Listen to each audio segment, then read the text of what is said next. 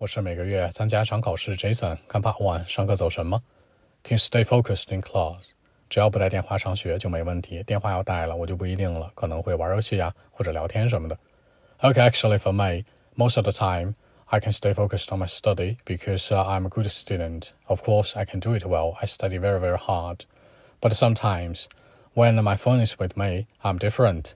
You know, I can just talk to my friends over the internet or sometimes play some games on my phone. So that's it. 第一个强调和朋友聊天，talk to my friends on the internet，在网上聊天。第二个玩一些游戏，手机上的游戏，some games on phone。最后一个，那我觉得我是不同的，I'm different。